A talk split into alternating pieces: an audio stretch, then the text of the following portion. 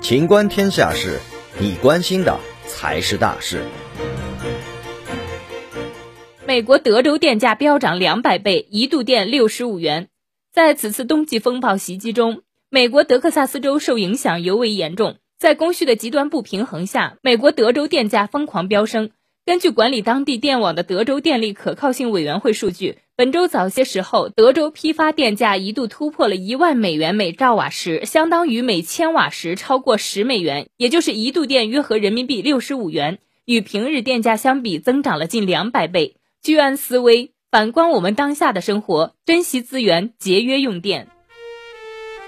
本期节目到此结束，欢迎继续收听《秦观天下事》。